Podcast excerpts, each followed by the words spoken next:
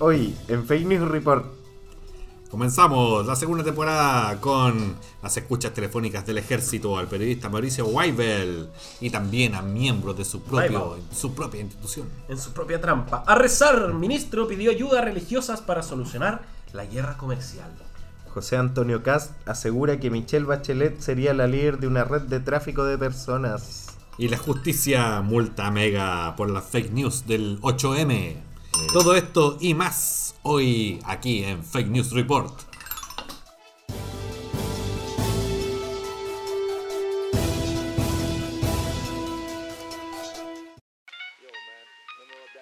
¿Cómo están señores? Eh, así parte la segunda temporada de Fake News Report. Lindo comienzo. Estamos acá junto a Fernando Mejías, Hola, Víctor hola, hola.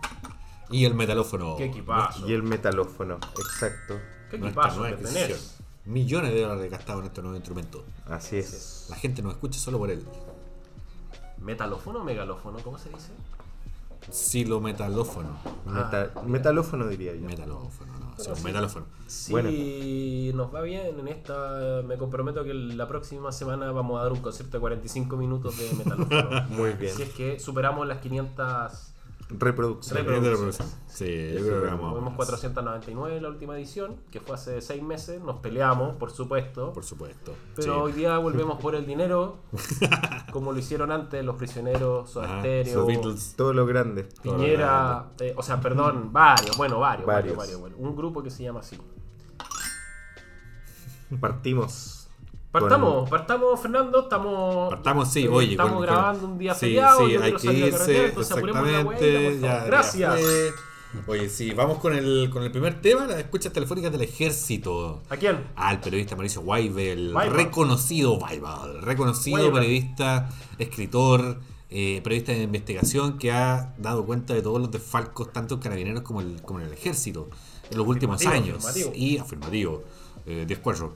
Y todo esto eh, generó, por supuesto, una batabola porque además el ministro Alberto Espina le dio el total respaldo y espaldarazo al propio ejército eh, con estas escuchas telefónicas ilegales y, por supuesto, absolutamente fuera de todo marco democrático. Y que amedrentan, amedrentan el ejercicio libre de la, de la profesión más antigua del mundo.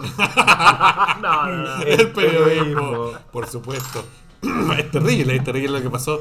Un chiste de bombo Porque además, un chiste traído como, a eh, sí, sí, 2019, sí, sí, Con sí, xilófono sí, incluso. sí, de colegio de hombres. Hermoso. Y sí. Y el, lo- bueno, lo terrible ha sido eso mismo que tú acabas de comentar, eh, una, un, realmente una afrenta al ejercicio de la, de la profesión, pero más que eso, por supuesto, al de la democracia misma. porque Fernando, todo esto implica... Ah, ¿qué, qué pasó? ¿Qué pasó? Todo esto implica una... Pero déjame terminar la idea, pues, weón. Adelante, Ya, adelante. ya, no. Que todo esto implica, eh, nuevamente, ya se me fue la idea, pues, weón, la perdí. Diez pues, minutos después, 10 minutos después. No, solo quería decir, solo quería decir que esto eh, eh, socava los fundamentos de la democracia precisamente porque alguien que quiere eh, dar a conocer o que quiere, eh, en este caso, develar un fraude, un delito dentro de una institución como el ejército con dinero público, es amedrentado y es por supuesto perseguido. Eh, además eh, de otros miembros de la misma institución que también fueron perseguidos y ese fue el instrumento que se utilizó, las escuchas telefónicas y el, el develar su vida privada para poder perseguirlos. sí, así tal como lo dije las cuatro veces anteriores que grabamos esta parte y que no te- que finalmente no resultó, Todo por culpa Eh, por supuesto. por supuesto, de Rodrigo Agüero. Lo digo, bueno. Exacto. Eh, me parece muy grave que en un país donde claramente las instituciones que deben fiscalizar eh, los hechos de corrupción, los delitos, etcétera, están sobrepasadas por la gran cantidad de delitos precisamente que hay Mm. y que se ven muchas veces ayudadas de estos reportajes e investigaciones que hacen periodistas y que permiten mostrarnos la crudeza de los delitos económicos que producen muchas instituciones del Estado en Chile, eh, que las autoridades políticas en definitiva no le presten eh, apoyo, no le den apoyo mm, a los periodistas, sino que más bien a los que tratan de amedrentar a estos periodistas. Gravísimo, me parece, terrible. Así es, de hecho, eh, bueno, dentro de, lo- de las personas que, que fueron espiadas está el capitán Harvey, que es Tom un- Harvey, primo de Tom no, Harvey. Harvey, Harvey, Ah, Harvey. Ah, Harvey Keitel. Ah, claro, como Harvey Harvey Dent, Keitel. como Harvey Dent. como Harvey Dent, claro. ¿Qué pasó con Harvey? Eh, Capitán Harvey, eh, que fue mm, una fuente, digamos, la fuente de un reportaje de informe especial Sí. el, eh, que se emitió el 14 de julio de este año, donde él dice que básicamente él es el único acusado de sedición durante, en los últimos, perdón, 205 años en la historia del ejército. ¿Y por qué? Porque él denunció muchos actos de corrupción que vio durante su ejercicio como militar en la, en la institución. Claro. Entonces, aparte de- del periodismo, también se persigue a los denunciantes de actos de corrupción. Eso no puede ser finalmente, pues si, si gracias a esas personas es como sale a la luz la O corrupción. no hubiese salido. Exacto. Digámoslo. Sí, no, y, y, bueno, el, el- el mismo eh, Weibel, eh, en, Weibel. en- en una entrevista también eh, eh, comentó que obviamente él, él estaba eh, absolutamente seguro que el ejército estaba amparado en una legalidad débil. O sea, aquí él, él comentó también que, que aparentemente con la, con la, eh, con la llamada operación topógrafo habrí- se habría recibido una autorización del ejército en este caso eh, por parte de un ministro de la Corte de Operaciones y, y como lo establece la normativa, pero solamente este instrumento se utiliza para temas de terrorismo, no se utiliza para escuchas telefónicas a un periodista que está ejerciendo libremente la profesión en un país democrático. O sea, esto se parece, tal como lo dice él, esto se parece mucho más a Corea del Norte, se parece mucho más un, a un, a un régimen dictatorial eh, que genera persecución a sus periodistas o a la prensa libre eh, que a un país democrático y más cuando el ministro de Defensa sale a respaldar esas declaraciones del propio ejército. Así es. Al respecto, de hecho, vamos a poner acá un poco de música para entrar en este tema. Ah, es un tema muy sexy. Claro. Ah, gracias. Me Bueno. emociono. Que dice el ejército de Chile en su comunicado oficial al respecto dice que en relación con la información emitida por los medios de comunicación refería a la realización de actividades por parte de la Dirección de Inteligencia del Ejército de Chile el año 2017 eh, la institución estima necesario aclarar que las actividades de inteligencia y contrainteligencia necesarias para detectar, neutralizar y contrarrestar dentro y fuera del país las actividades que puedan afectar a la defensa nacional. Se han ajustado plenamente a las disposiciones de la ley, bla, bla, bla, bla. Básicamente no desmiente ni afirma que se, haya, que se hayan realizado las escuchas y además lo justifica diciendo que se considerarán secretos y de circulación restringida para todos los efectos legales los antecedentes de informaciones y registros que obren en poder de los organismos que conforman el sistema o de su personal.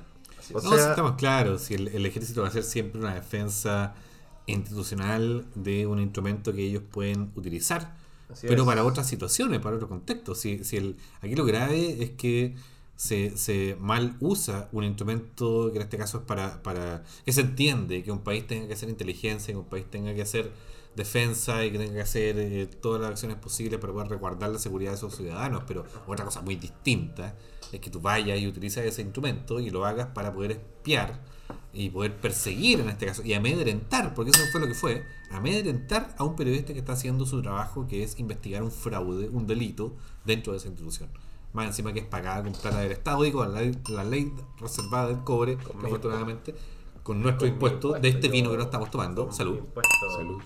Y que lamentablemente eh, genera estas situaciones donde hoy día tenemos una un, problema, digamos, eh, Gane quien gane, tremendo gane, porque se pone, la se pone en tela de juicio el actuar de, de estas instituciones que supuestamente son democráticas también. quien están dentro de la institución 6 de la democrática. mañana. Sí, o sea, bueno, lo, lo interesante de esto es que lo- los colegas de, que trabajan en el Congreso se lo hicieron saber al ministro Espina en los pasillos con una, una mini Sí, funa. sí, una mini funa. Estuvo muy bueno eso. Bueno, a Sí. ustedes los millennials les gustan harto las funas en realidad. ¿eh? Sí, Sobre todo sí. millennials y millennials comunistas les gustan Sí, harto y las hablar con mayúsculas en redes sociales igual le Claro. A encanta. mí Sí. no Qué terrible. Ese- eso, eso lo aprendimos nosotros en, en IRC en esa época. Claro. No se habla con mayúsculas Te en redes baneo, sociales. Oye, te te baneo. baneo, loco.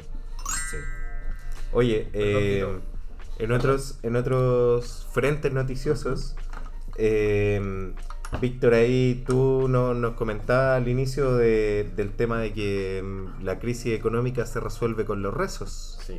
Oye, a mí me encanta esta noticia. Como que resume todo lo que yo creo que debe estar mal en Chile. Sí.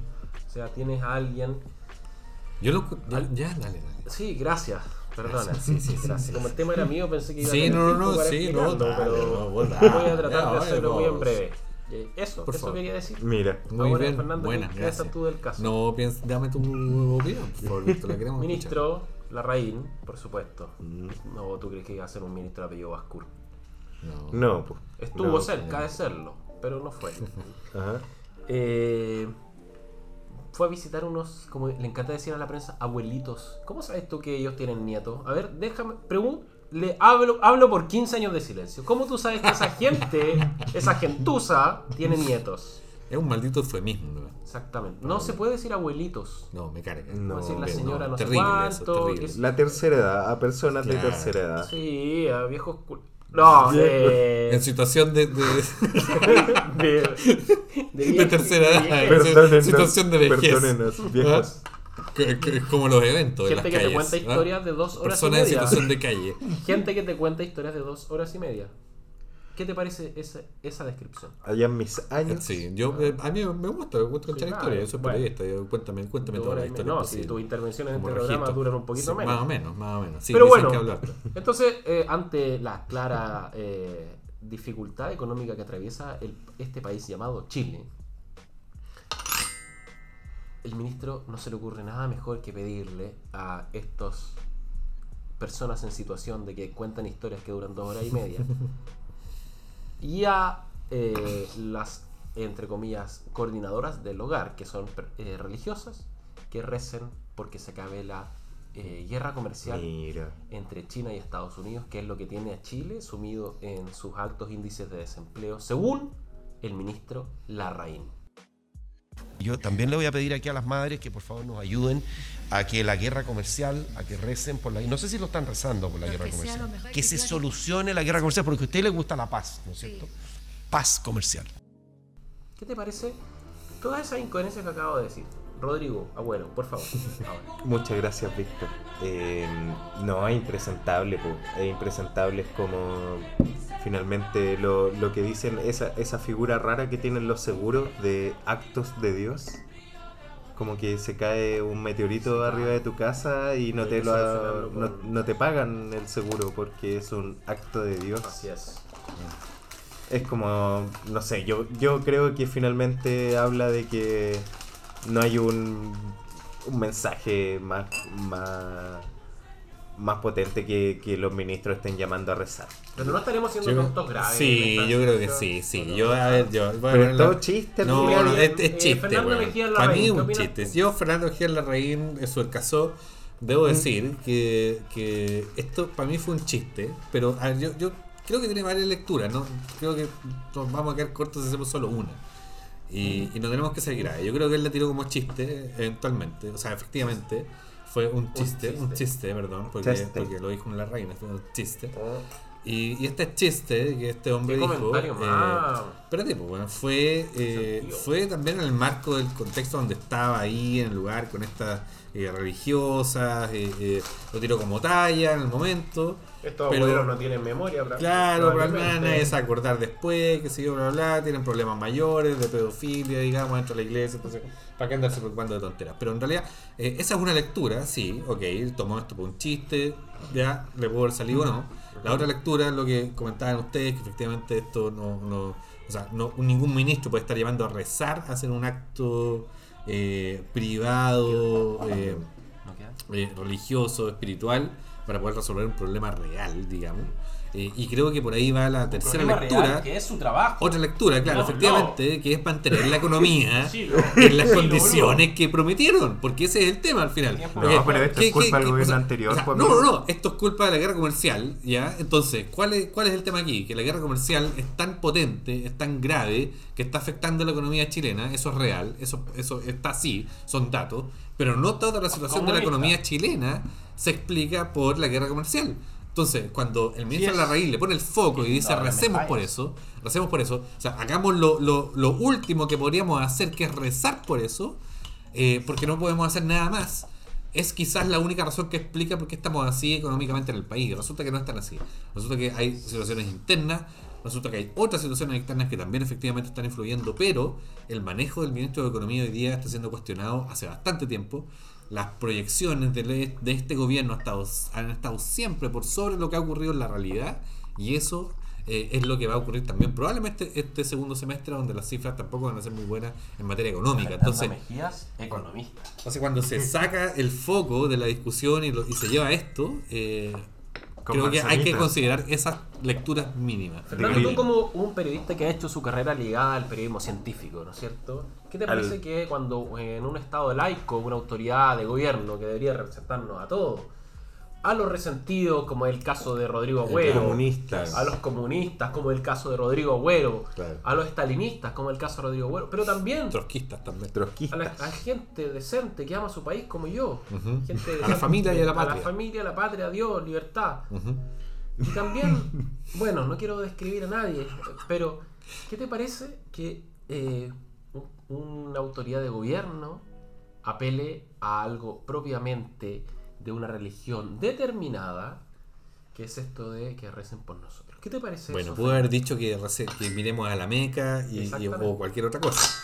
Eh, creo que, que, nuevamente, eh, yo me lo tomé como chiste. Personalmente, personalmente. me- Mira que eres humorista. Me lo tomé como chiste. Me lo tomé como gracia. chiste. Me dio gracia. Me dio gracia. Me dio gracia porque lo entendí. Entendí el momento en que lo dijo. Mejías Fica. Y él, y él tiene que haber, él tiene que haber Sobrino dicho, ah, no, Fica". esto lo puede romper, o, ah, esto va a caer bien en el contexto en el Ah, que las todo- monjitas, estoy ah, con las monjitas, ah, no, le damos un chiste. Bueno, puede haber sido. Pero, Te lo conté pero, en, la, en, la, en la nieve. pero sí, la sí, obviamente, si vamos a lo que tú comentáis, pues Víctor, es obvio que un, un funcionario público, del, del tenor que sea, en el puesto que sea, no puede estar promoviendo eh, un análisis eh, eh, desde la religión, desde lo espiritual, es, desde lo privado, a un espacio público y a un análisis que eh, eh, influye o que impacta lo público. O sea, es nosotros sabemos que la separación del Estado y de la Iglesia ocurrió hace bastante tiempo atrás y que hoy día, 1925. en Estaba hablando 1925, con un periodista todavía tenemos, todavía tenemos que años. llevar el lastre, lamentablemente, de que personas que trabajan en lo público, yo creo que ese es el fondo, la gente que todavía trabaja en lo público no entiende que sus creencias personales tienen que ser dejadas de Así lado cuando estás trabajando en la esfera pública. Y, y más allá de lo grave que uno se pueda poner, eh, lo que hay que entender es lo que, es lo que comentamos al principio. po. ¿Por qué no dijo miremos a la Meca? ¿Por qué no dijo, oye, eh, hagamos otro rito? Eh, hagamos un guillatún. ¿cachai? Hagamos un guillatún por la economía eh, y, y por, y por la guerra comercial de Ah, China. pero ahí pues. te hubiese parecido mejor, porque como eres pobre. Ah, no, pero que Ah. gentrifiquemos la Como ah, eres pues, no. progre, perdón. Claro, como eres no, ahí progre, quizás me ah, hubiera gustado. Sí, claro. Pero el- el- yo, yo creo que el tema va por ahí, o sea, de, de- de separemos esto, ya, el chiste está bueno, a mí me dio risa. Eh, lo dijo en el Ah, me momento, fue como ya, ok. el- club de whisky nos causó. Sí, no, no, no, sí, de, claro. de- Concepción. de la Con izquierda. con la los izquierda. caballeros. En el grupo de WhatsApp que tenemos la izquierda, claro, ahí hablamos No, de es eso. Pero más allá de eso, eh, claro, el, el- el tema como en lo profundo es eso, o sea, la separación de lo público, lo religioso, que es algo que en millones de ocasiones lo hemos además, comentado amigo- en este programa. Eh, ¿Para qué decir las opiniones de Sebastián Piñera cada vez que se, se encomienda a Dios por cualquier cosa? O eh, si se acuerdan, la ministra también, eh, esta ministra que había llevado una, una imagen de la Virgen, no sé si se acuerdan, eh, era la ministra de, eh, por favor, refresquen mi memoria. No. ¿Cuál? La ministra. Sandón. eh, No, ella no era ministra. No, no era ministra, era. Jimena Sandón eh, Jimena puso una Sandón. virgen Puso una- afuera de la eh, Junji. De la la Junji, Junji. gracias, de la Junji. Sí, señor. Claro que sí. ¿Qué pasa cuando no se Bueno, informa pero la- Bueno, tenemos, las- tenemos situaciones como esa. la de Tenemos a Educación. Jimena Sandón. ¿Qué pasa en Jimena Sandón? La Seremi de Educación de la región Muchachos. metropolitana diciendo que ella, como estaba embarazada, no, no había visto el eclipse. Obvio, porque. la Ah, hija- ya. Bueno, también. Otra, otra por embaraceada, supuesto. entonces. Embaraceada. Claro, entonces. Bueno, yo creo que esto, esto, esto es algo que, que se discute bien poco. Creo que, honestamente, no sé si le importa a mucha gente. Sí. Porque todavía es muy católico este país. Todavía es algo como que, que, que pasa, que ocurre. Así como han bajado efectivamente la- los porcentajes de, de católicos eh, activos y todo en el país, han subido los de Los ateos, pasivos. eh, los de ateos han subido, han subido mucho los evangélicos, los protestantes, eh, más que evangélicos, Los, protestantes. los católicos que van, Pero, no van eh, tanto a la iglesia son los Pero pasivos. todavía esto pasa, esto, esto ocurre y la verdad es que no le importa mucho a los políticos porque Sí. saben que también tocan fibras emocionales y fibras que tienen que ver con eso. Sí, con- o sea, Sandía Cala. Con los pensamientos. Sí, Sandía Cala yo concuerdo con Fernando, sí que un poco ser tonto grave, empezar a preocuparse por esos errores que, que cometen los ministros, que no deberían cometerlos, que más bien deberían hacerse cargo de sus trabajos y que ellos tienen la responsabilidad de conducir bien a. Chile. Es un poco tonto grave y de hecho no sé por qué este es un tema que llevamos en este programa. Lo propuso. Empezamos de propuso nuevo, Víctor. sería por séptima ocasión que No, grabamos por favor. sí, capítulo. vamos Ya, bien. Vamos sí, bien, Está, estamos está todo el disco ¿Qué te parece duro, si ahora sí. nos pasamos al segundo tema? Al Lo tercer tercero, tema. tercero. Por eso, el tercer Es- tema. Eso quise Sí, decir. menos mal que no Eh, terminaron este programa. sí, menos sí, mal, bueno. menos mal. Lo Tercer bueno es tema. eso. Sí. ¿Cuál es el tercer tema? El tercer Rodrigo? tema es José Antonio Cast ahí asegurando que Michelle Bachelet sería la líder de, de una red de tráfico de personas acá en Chile, Yo de haitianos sí. en específico. Yo creo que sí. ¿Tú crees que sí, Yo Fernando que sí, Mejías? Yo creo que sí. Cuéntanos un poco el contexto de esto. Sí, Tito. Sí, mira, Rodrigo. esto ocurre en el programa de Canal 13 que se llama Mesa Central. ¿Quién es Canal 13, Tito? Canal 13 es de un señor que tiene mucho dinero. Y es muy poderoso. Sí, no queremos que nos mande su staff de abogados. Ojalá que nos compre el programa. Exacto. Ahí no me caería tan mal. ¿Cómo se llama? Mira, exacto. No le pongamos tanto suspenso. ¿De quién es Canal 13? Canal 13 es Sí. de Andrónico Luxic. Andrónico Luxic, mira. Primera vez que lo escucho. Una gran persona. Sigamos. Entonces, el 04 de agosto, es decir, hace un, un par de días atrás, más bien hartos días atrás, Sí, varios días. 11 días Este atrás para ser exactos, em, No sabemos porque este programa no sabemos cuándo ocurre. en el Ethers. Eh, bueno, ahí Cast, para cerrar el, el programa con I Santa María, le pregunta eh, sobre el tema de los migrantes que están acampando afuera de la, de la embajada en Perú, para eh, básicamente esperando las visas para entrar a este país. Eh, y él dice que, bueno, o sea, por ese lado él pondría el tema de la migración ordenada y todo este discurso muy nacionalista encubierto que siempre se ha caracterizado Cast por dar, pero además dice que eh, esta es una situación que genera Michelle Bachelet y que ella eh, como ¿Qué fue presidenta... lo que dijo? ¿Qué fue lo que dijo Cast? Mira, aquí lo tenemos para que lo, lo ¿Qué escuchemos. pasa, José Antonio Cas, por favor?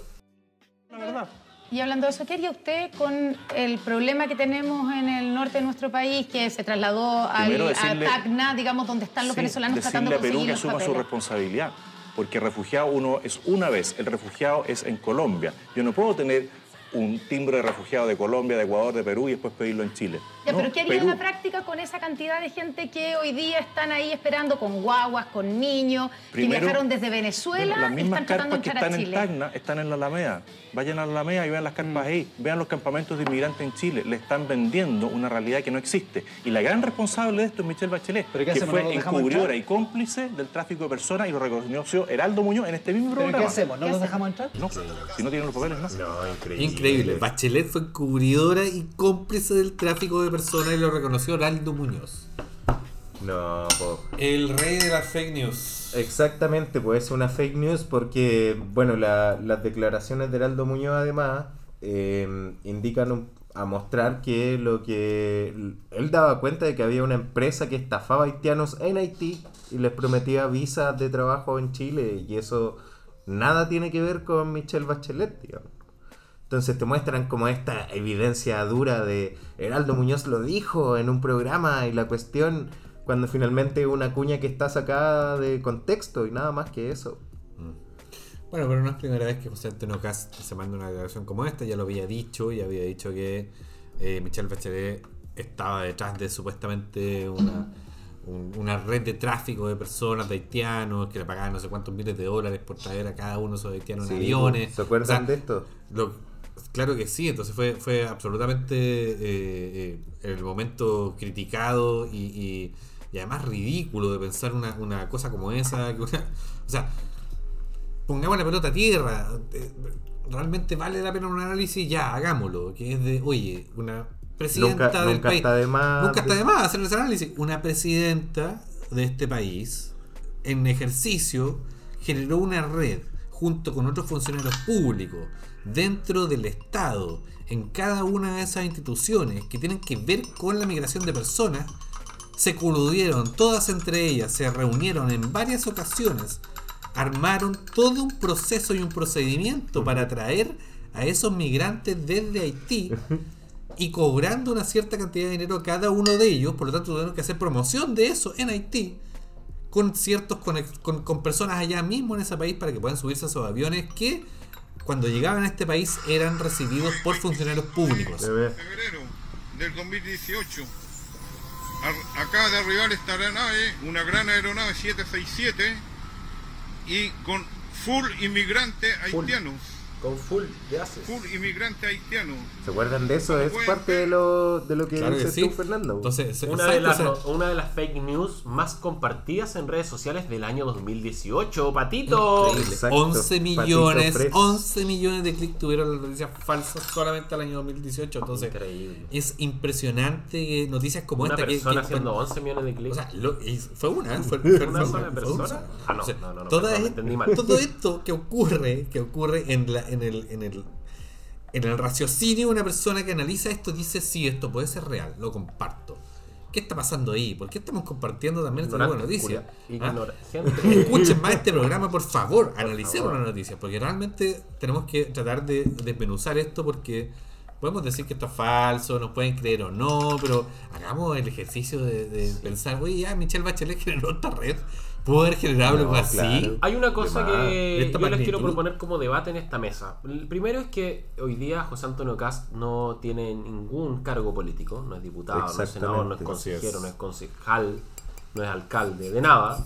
Sin embargo, Sin embargo, es siempre generalmente invitado a programas, su voz es muy escuchada, muy retuiteado, además hecho, se generan, aquí. Adelante, se generan José muchas notas en, en relación a José Antonio Cast y uno podría decir por qué. Pero, ¿qué piensan ustedes? Y aquí viene la, la segunda parte de esta pregunta que dura seis minutos y medio. Él fue candidato a la presidencia y sacó el 8% de los votos. Así en una es. comuna como Lota, ¿cuánto porcentaje sacó? Creo que cerca del 20%. Exactamente, sí. Sí.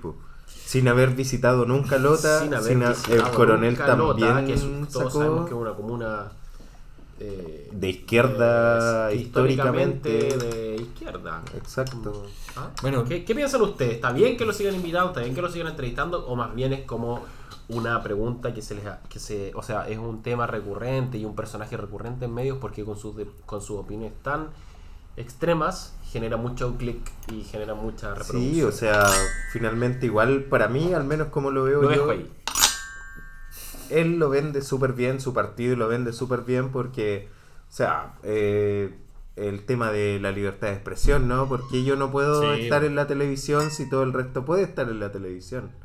Que es válido si finalmente puede estar, pero lo- la, la calidad de los mensajes que envía es una cuestión de locos, pues es un discurso de odio encubierto y que no es ni tan ni encubierto. nada de encubierto. El, el- el de gallo, a ver, yo cuando, cuando pensamos en, en José Antonio Caz y en su figura, claro, lo que decía Víctor es, es real. Él no tiene ningún cargo político hoy día, o sea, no está ejerciendo ningún rol dentro del sistema político, salvo como un outsider hoy día, que es capaz de influir en la opinión pública, que es capaz de estar en cuanto programa puede, de, de la televisión, de la radio, de la prensa, de lo que sea escrita, eh, y además poniendo mensajes como estos, que los repite, que los, eh, que los dice una y otra vez en todos los medios, que generan más clics, que generan más interacciones en redes sociales, que generan más gente que esté interesada en lo que José Antonio Caz pudiera decir, porque es tan extremo y es tan, es tan, eh, eh, eh, eso, es tan extremo en sus comentarios que obviamente genera reacciones en las personas que quieren saber por qué también eh, o, o qué es lo que dice una persona que está presente en un medio de comunicación serio.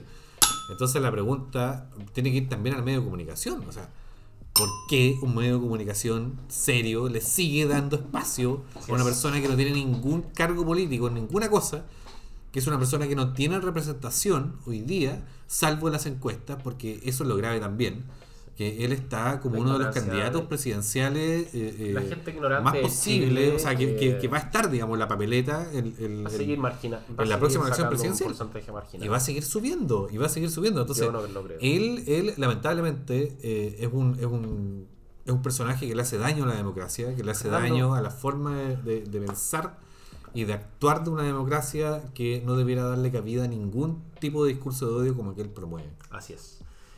Hemos dicho ya en este programa, ¿no es cierto?, que eh, esto de la tan manoseada libertad de expresión es importante aclarar que la libertad de expresión solo ocurre en el marco de los derechos humanos, es decir, alguien que está promoviendo la violación de los derechos humanos no debe, eh, no se incluye su opinión dentro de la libertad de expresión, sino más bien hay que, entre comillas, detenerlo, no puede, ese tipo de mensajes no deben ser replicados. Fernando Rodrigo, les pregunto, ¿ustedes tienen segundo nombre?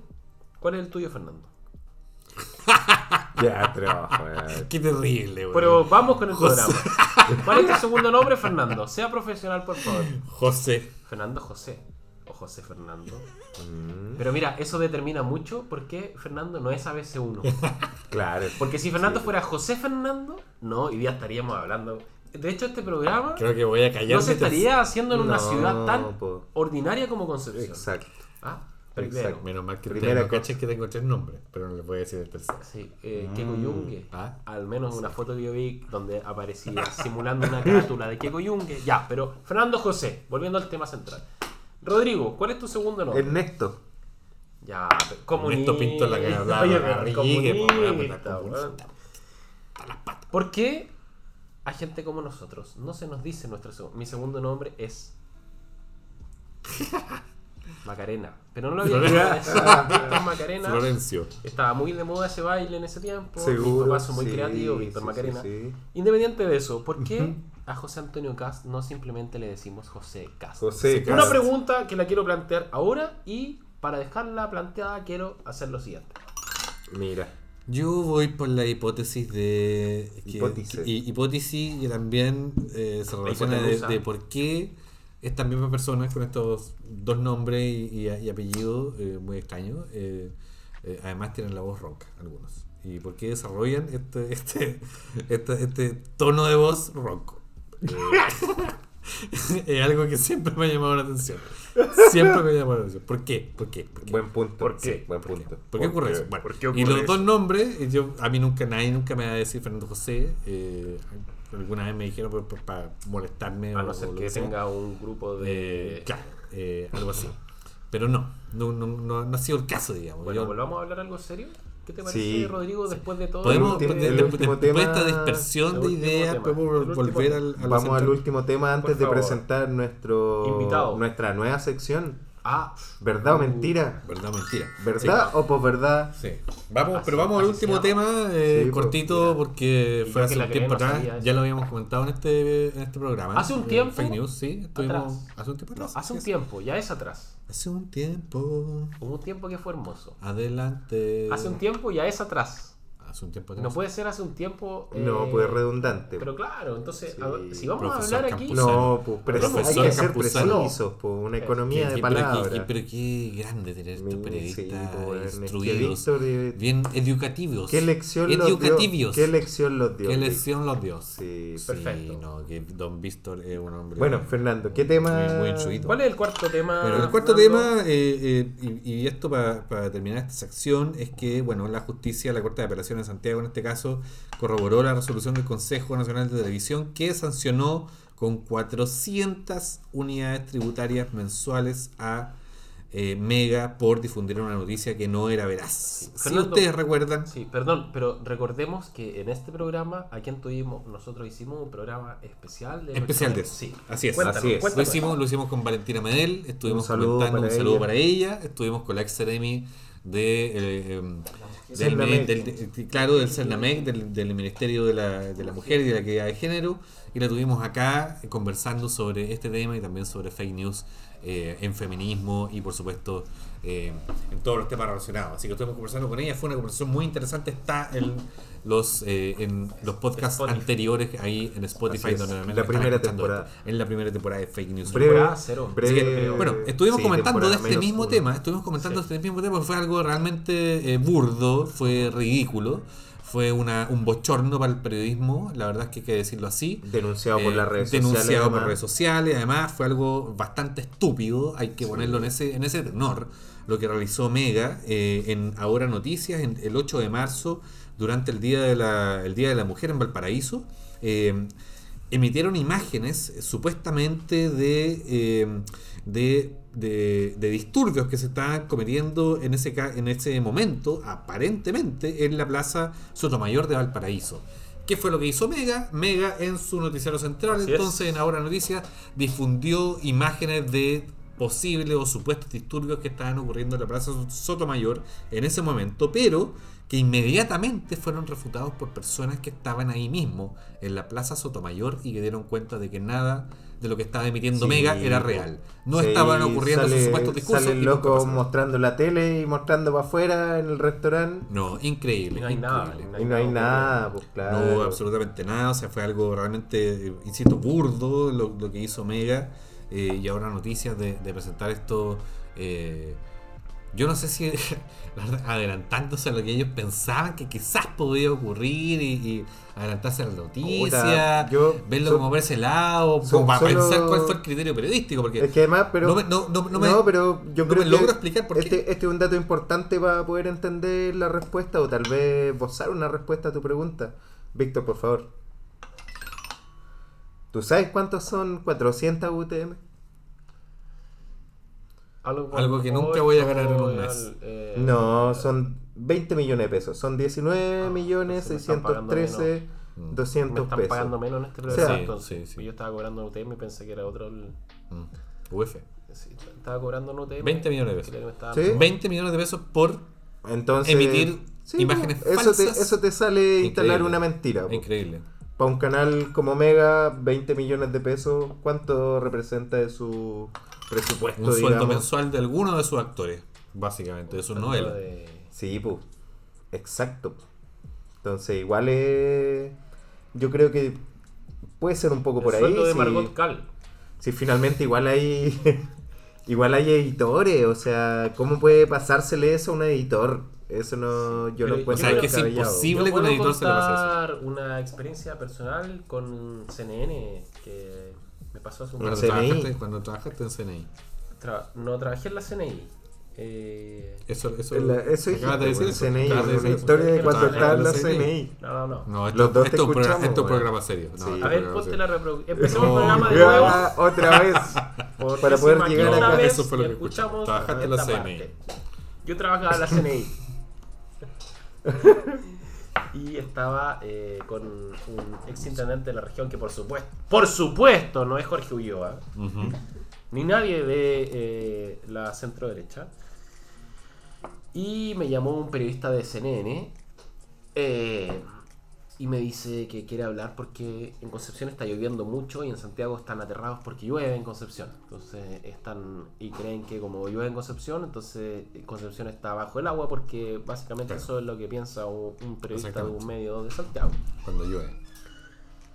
Yo le digo ningún problema, le hago la. eh, le traspaso a mi, en ese entonces, jefe, hoy día muy buen amigo. No, no tan buen amigo, no, muy buen amigo.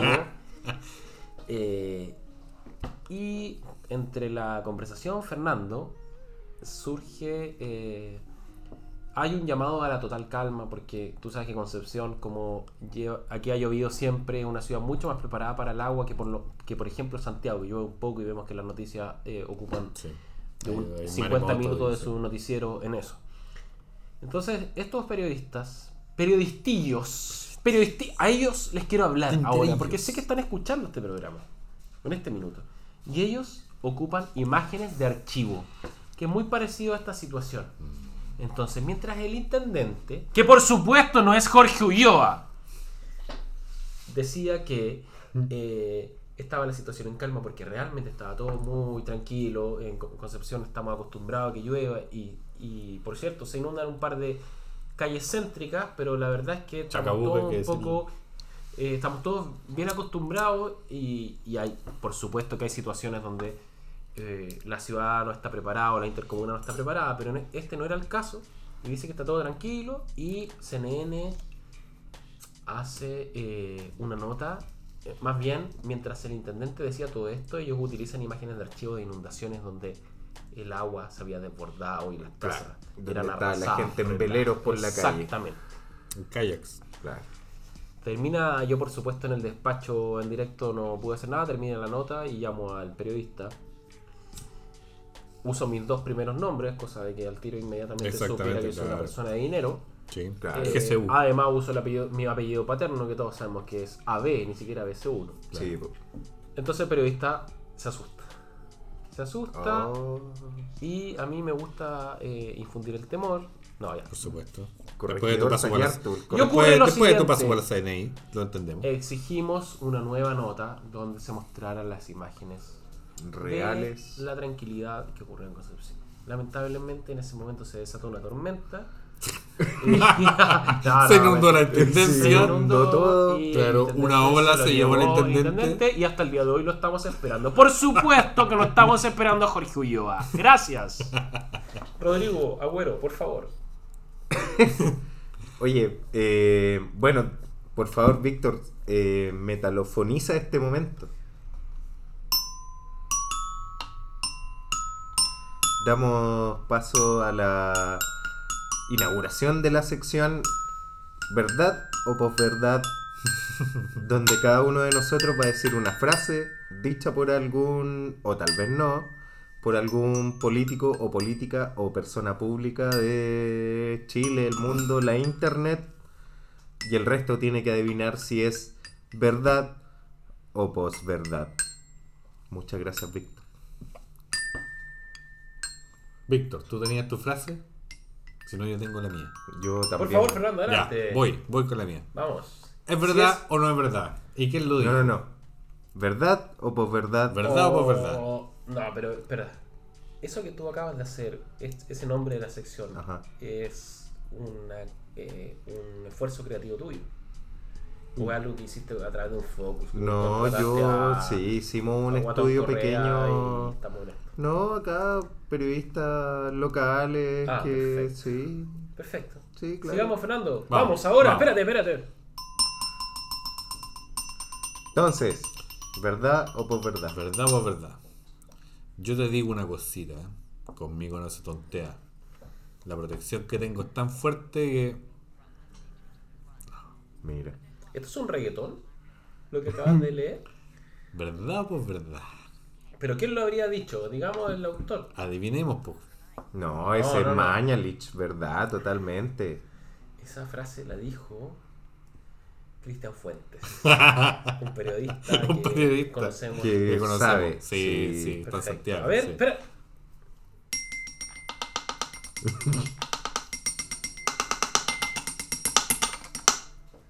Mañalich, efectivamente. ¡Grande! Rodrigo. Jaime Mañalich le dijo al periodista subiendo su automóvil después de que le empezaron a hacer preguntas acerca de la deuda de salud y entre otras cosas más el señor ministro de salud le dice al periodista yo te digo una cosita conmigo no se tontea la protección que tengo es tan fuerte loco que mm, Sí, pues. una amenaza velada del ministro de salud al periodista no te metáis conmigo ¿Por porque estoy si no? protegido. Ah, Ah, porque si no, ¿qué, ¿qué va a pasar? Ah, oye, ¿cacháis lo violento que es eso, no? Tengo Sí, protección. ¿Te pero cacháis lo violento? No te metáis conmigo porque si no, o or, Or, else. ah. Or else. Sí, o pues. si no, te va a llegar, loco. Cuídate, cuídate de mí. Eso a mí me parece pero violentísimo La que te lo diga, que te lo diga la la familia, familia, señor de familia. Mañalich. No, que te lo diga el, el ministro, loco, que te diga no te metáis conmigo porque estoy protegido. ¿ah? Ya, Conmigo voy no se yo. tontea. No. Tengo protección. Voy yo. Vamos, Voy, George. Voy George. voy George. Aspiramos a reducir hacia el bicentenario 2010 la jornada de trabajo en 3 horas a 42 horas semanales, lo cual va a significar duplicar el tiempo libre de 3 a 6 horas para las cosas más importantes de la vida, como la familia. ¿Verdad o posverdad? Pero ¿quién lo dijo? ¿Cómo yo voy a Sebastián saber que Piñera. verdad o no? Sebastián Si no, no Piñera. sé el autor. Sebastián Piñera. Sebastián Piñera sí lo dijo. Bueno, su proyecto es de 41 horas, tú dijiste 42, así que es falso. Es falso. Por eso yo dije falso. Es Totalmente verdad, po. Declaraciones del 4 de agosto de 2005 en el Mercurio. Piñera propone reducir la jornada laboral en 2010. El candidato presidencial de Renovación Nacional, Sebastián Piñera, señaló hoy que si llega la moneda en diciembre espera reducir nuevamente la jornada laboral para que el año 2010 los chilenos trabajen 42 horas semanales, señores. Increíble, ¿eh? Un canto a la vida, un canto a la dicha. Un canto a la dicha. Oye, qué increíble que el otro hora candidato presidencial, hoy presidente de la República.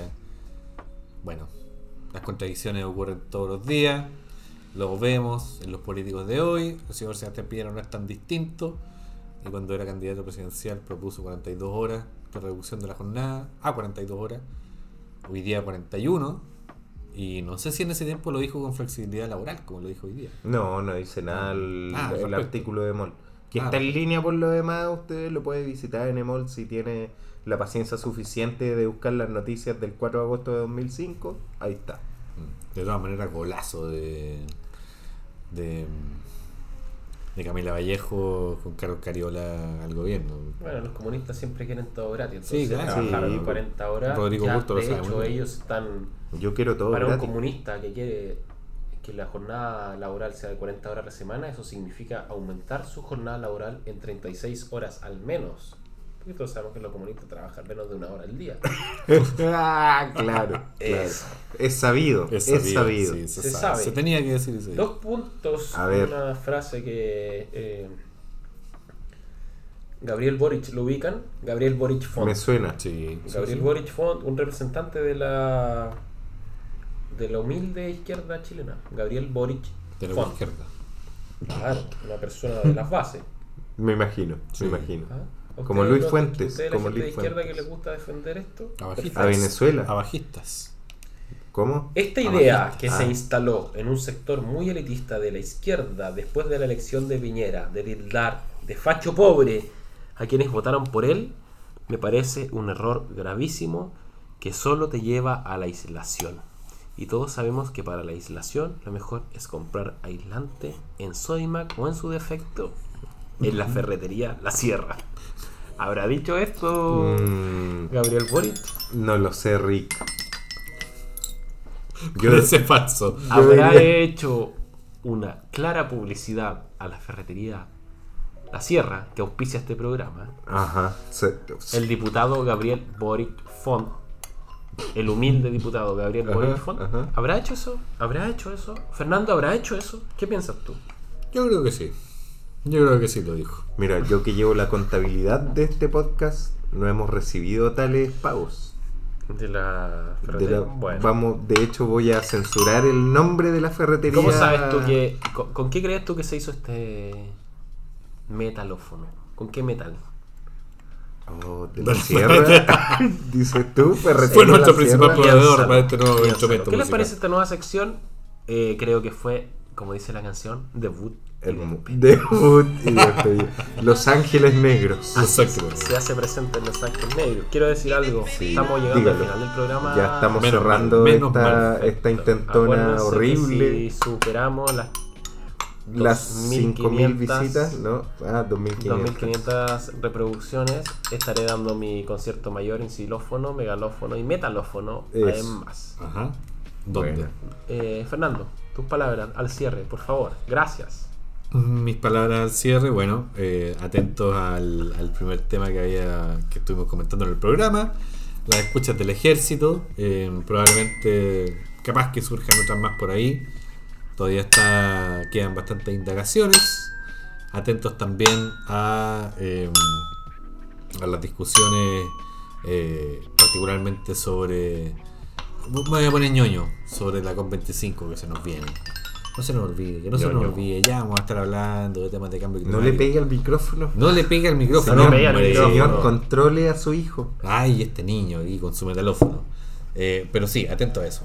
Atento Y, a la COP. mm, Atento a la COP, sí. Eso. ju- eh, Rodrigo, tus palabras Yo- al cierre, Sí, por yo favor. para cerrar quiero leer un, un posteo de redes sociales. A raíz de este programa. Eh, no, no, no, no. Ah, al- ¿alguien nos si escribió? nadie nadie ¿Alguien nos escribe nada. No, Tu- nadie nos ¿Alguien nos escucha. tu mamá de nuevo no No, escribió? de nuevo. Sí, me pidió la receta de, de las prietas De prietas. del Ah. libro. Vamos a empezar a dar recetas de comida tradicional chilena en algún momento. Se viene. Sí, es se importante viene. eso. Porque ya con las noticias falsas no nos rinde, entonces vamos a empezar a cambiar la temática Vamos- principal. Y no, y con la sección esta, verdad por No, verdad, que pu, nos la rompimos, weón. Bueno, Por yo favor, quiero, para cerrar, para cerrar eh, mis palabras al cierre es eh, lo que leí en un posteo de Facebook. Gracias, Víctor.